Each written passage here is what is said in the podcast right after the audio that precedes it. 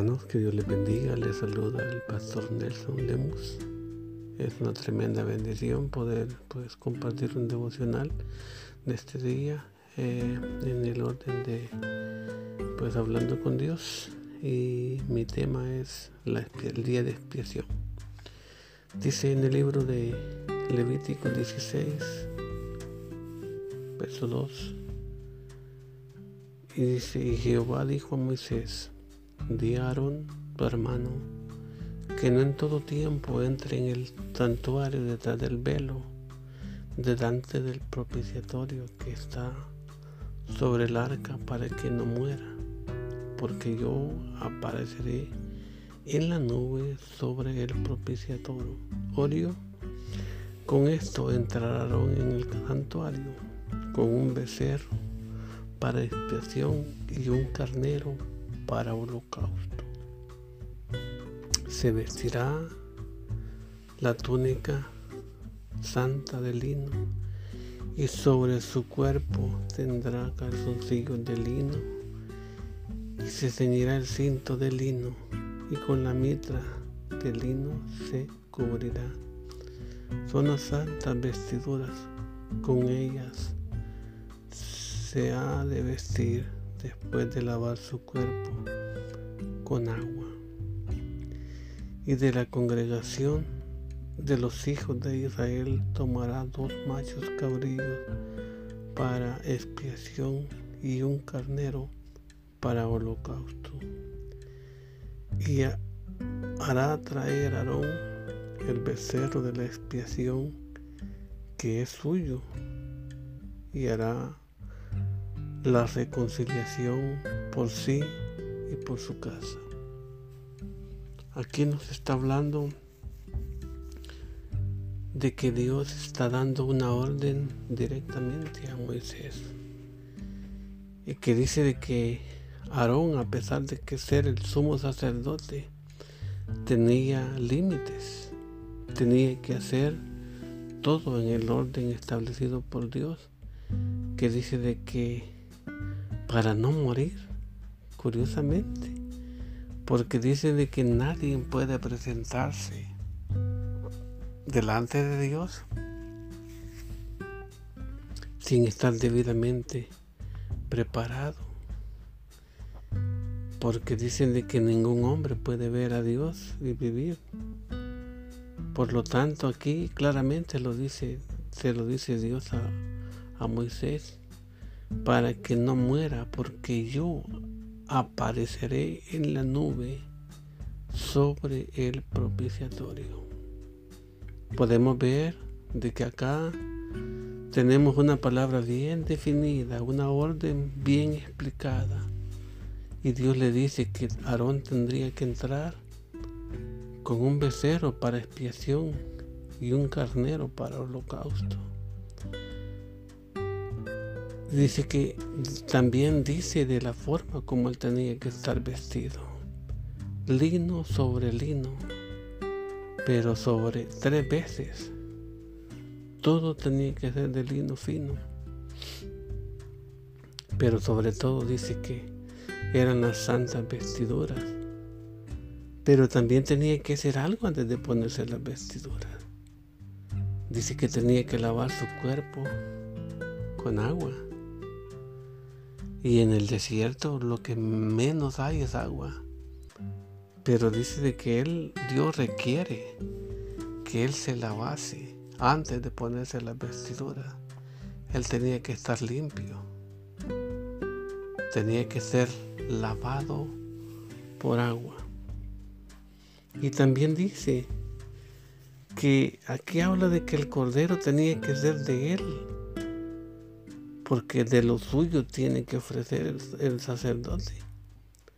Dice que y hará traer Aarón el becerro de la expiación que es suyo y hará la reconciliación por sí y por su casa. Quiere decir de que él estaba primero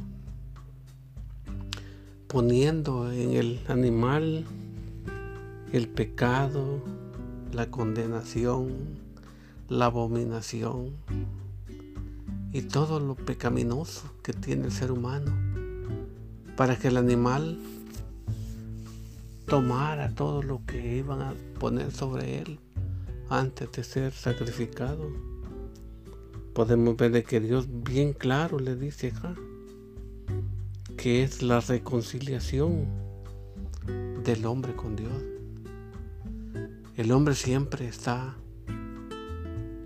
allí, pero Dios tiene un mandamiento nuevo cada día, que dice que Dios quiere estar reconciliado con el hombre, pero el hombre le cuesta, le cuesta estar en comunión con Dios. Por lo tanto, aquí podemos ver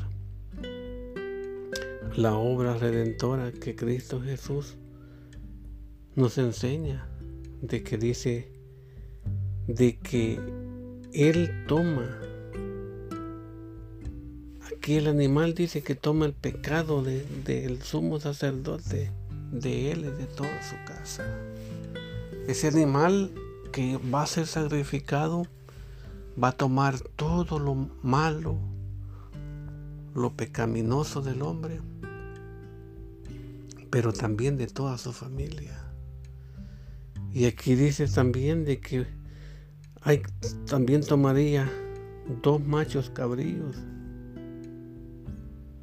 y se presentará delante de Jehová a la puerta del tabernáculo de reuniones. O sea que serían tres animales los que iban a ser sacrificados, pero sobre todo uno. Y el otro dice que va a ser paseado por el desierto. Lo dejarán ir, que se vaya sin, sin la protección de ningún hombre. Pero mandan a un hombre a hacer esa tarea. Y dice en el verso 11, y hará traer a Aarón el becerro que era para expiación suya, y hará la reconciliación por sí y por su casa y degollará en expiación el becerro que es suyo. O sea que lo, lo, lo, repite, lo confirma. Después dice, tomará un incensario lleno de brasas de fuego del altar de delante de Jehová y sus puños llenos de perfumes aromáticos molido y lo llevará detrás del velo y pondrá el perfume sobre el fuego delante de Jehová. Y la nube del perfume cubrirá el propiciatorio que está sobre el testimonio para que no muera. Curiosamente miramos que se repite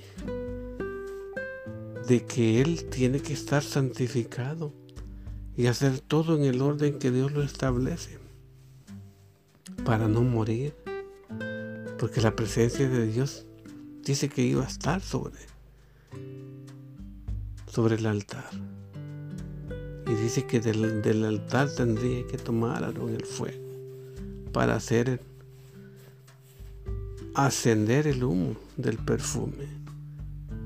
Dios quiere que en todo momento, todo ser humano, todo sacerdote, todo hombre, todo padre de familia, tome y haga las cosas en el orden que Él ha establecido. Y dice que tiene que hacer todo en el orden específico.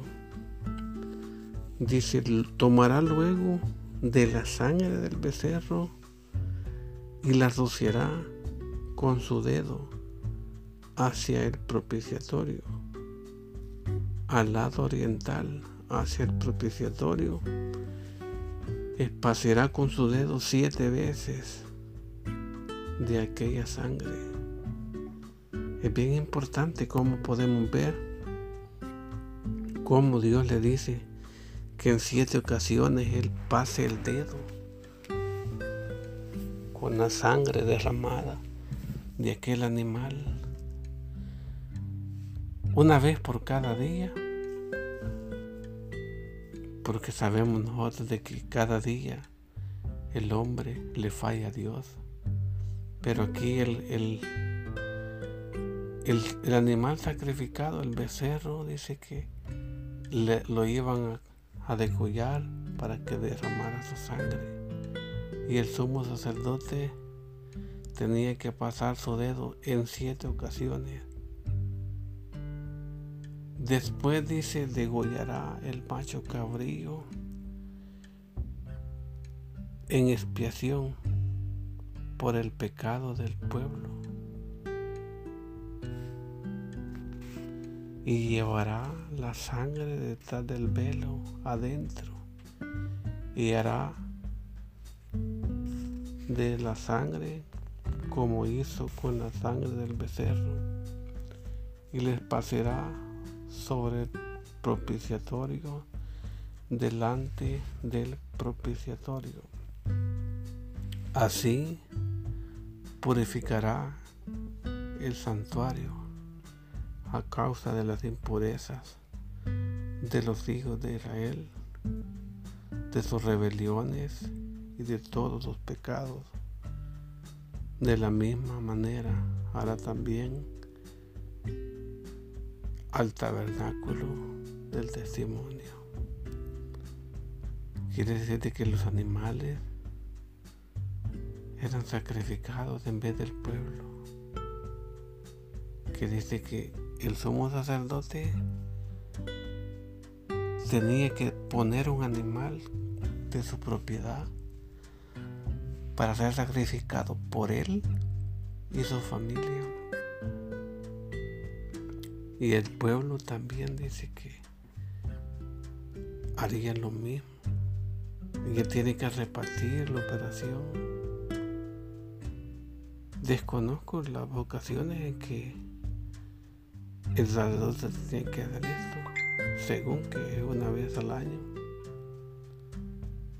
Pero imagínate la cantidad de animales que tenían que ser sacrificados. Cada año, cada, cada sacerdote de los hijos de Israel ponían un animal para que sus pecados le fueran perdonados. Y nosotros tenemos la bendición tan grande de que hubo el Cordero de Dios que se ofreció en propiciación una vez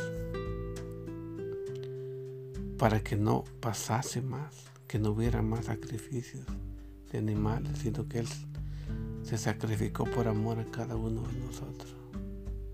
Ahí podemos ver y entender de que cómo se derrama el amor de Dios sobre cada uno de nosotros porque Cristo es la máxima expresión de amor a cada uno de los seres humanos, que nunca se detuvo a ver la dimensión o el tamaño de los pecados de cada ser humano.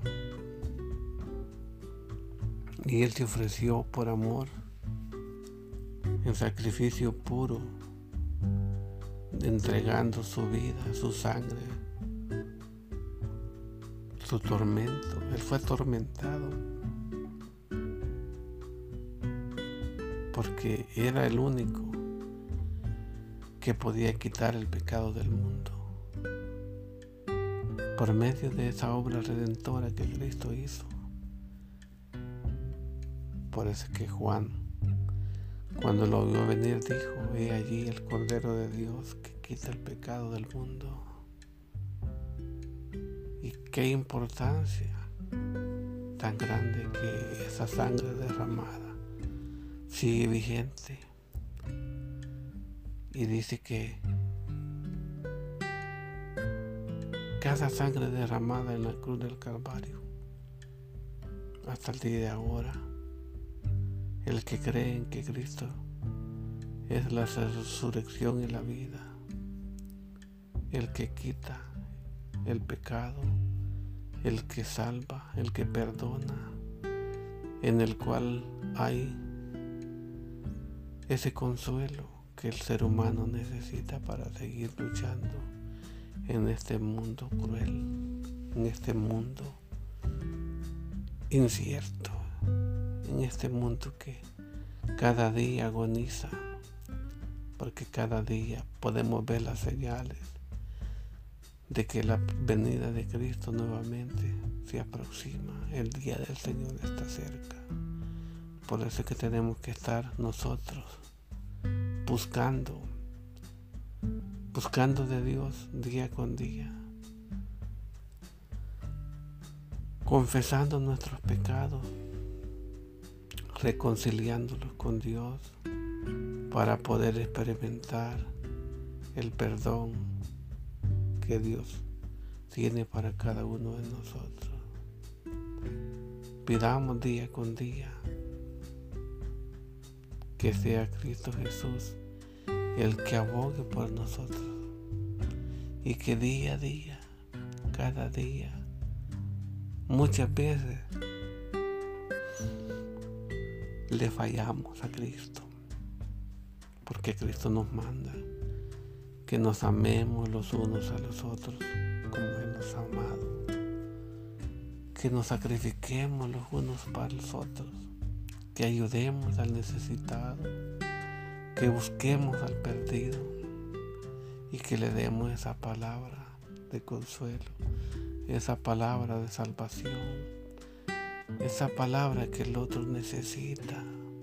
Hay gente que necesita una palabra de aliento, una palabra de consuelo, una palabra que lo ayude a reconciliarse con Cristo, que retome su camino, que tome fuerzas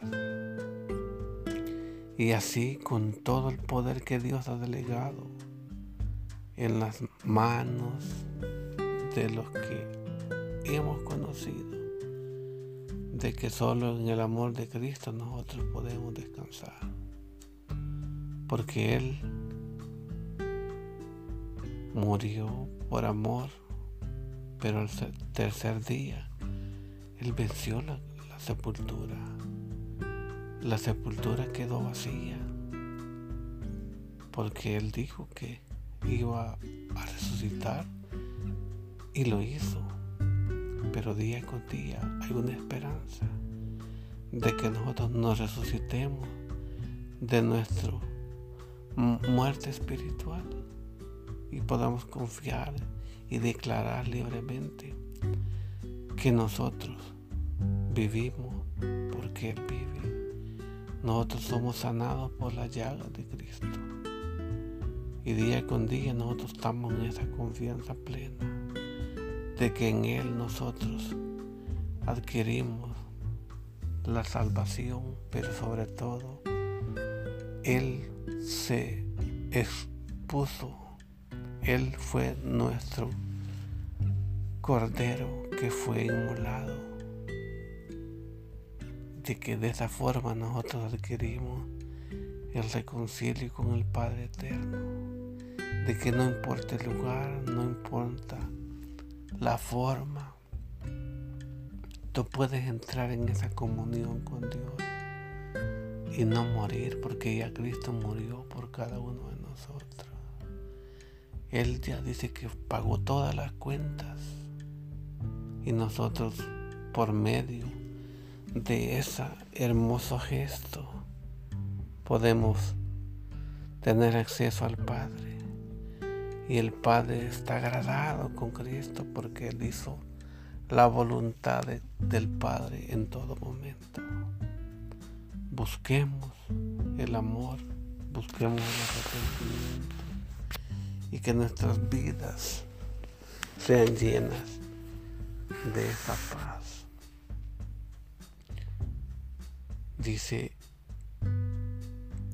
en el 18, y saldrá al altar que está delante de Jehová y lo espiará y tomará de la sangre del becerro y de la sangre del macho cabrillo y la pondrá sobre los cuernos del altar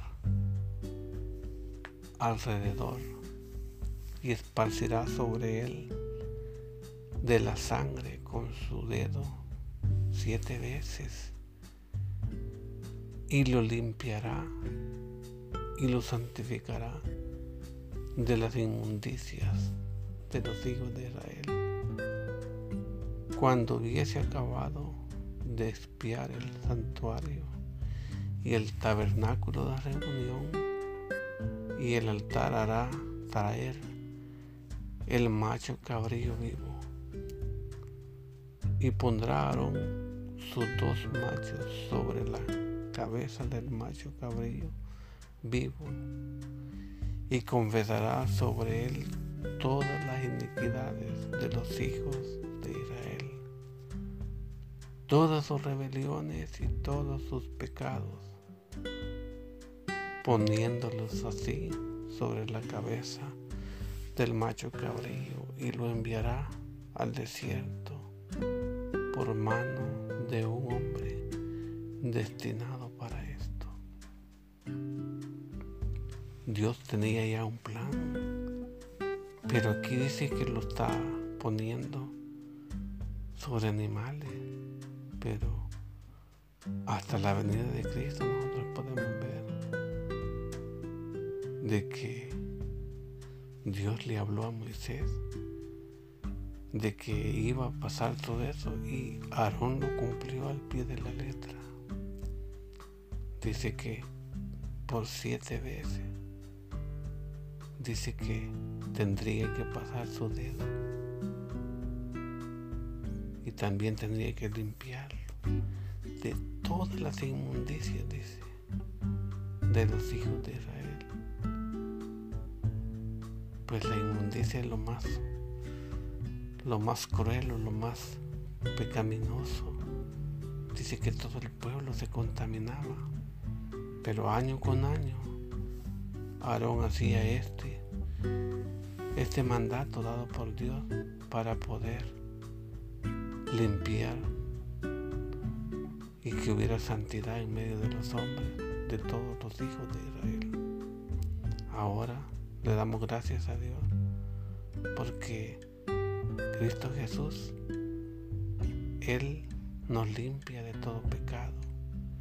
Él tiene el poder de perdonar pero pues tiene el poder de salvar. Y no importa que tan inmundos seamos, que tan sucios estemos, en Él podemos nosotros adquirir